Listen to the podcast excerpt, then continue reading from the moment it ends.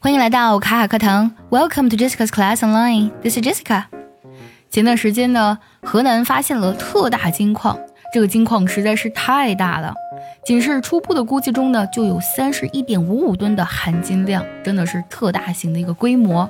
很多网友呢，在看到这个消息之后呢，也摩拳擦掌，开玩笑说，嗯，要做一回摸金校尉，到河南百铜山呢去探宝。颇有一点美国淘金热的感觉了。今天节目当中，我们来分享五个和黄金相关的地道英语俚语。Number one, have a heart of gold，直译过来呢就是有一个金子一样的心。This idiom is 啊、uh,，used to describe a person who is very genuine. Genuine 指的是真正的、诚恳的意思。Someone that is always looking for ways to help others.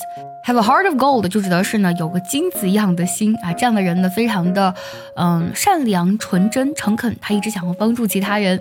For example, I love your grandmother，我非常爱你的祖母。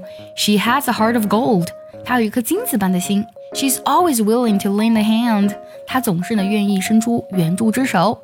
想要第一时间的获取卡卡老师的干货分享，比如说怎么学口语，怎么记单词，我年纪大了能不能学好英语，诸如此类的问题呢？请微信加 J E S S I C A 六六零零一，也可以点开节目文稿，点击查看，加我的微信哦。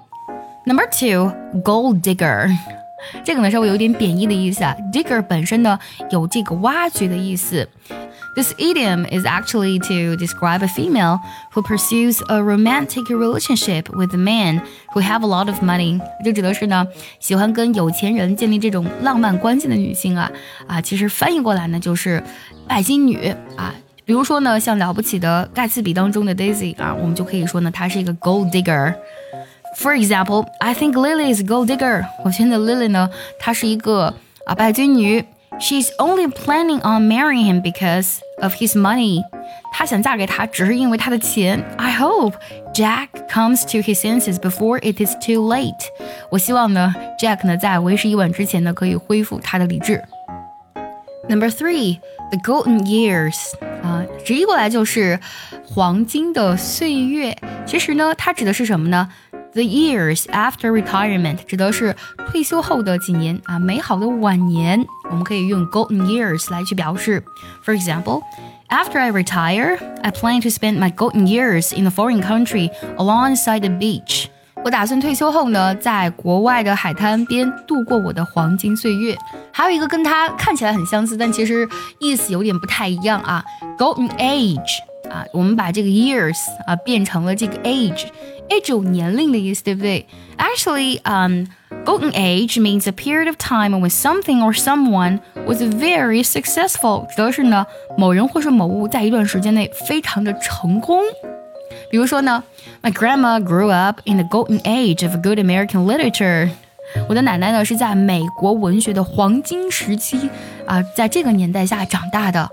还有最后一个俚语，你们肯定想不到啊，as good as gold。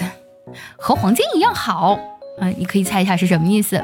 但其实呢，to be as good as gold it means to be very very good. It can also be used to describe a well-behaved, obedient person. 啊，通常呢，来去形容那些或者是呃行为举止上规规矩矩的，而且呢非常顺从的人，我们用这个短语来表示它。通常啊，我们嗯、呃、用 as good as gold 来去修饰小孩儿。For example. How are the kids this afternoon？ 孩子们今天下午怎么样呢？They were as good as gold。他们特别乖。They just played with their toys and watched the movie。他们就玩玩玩具，然后呢看电影。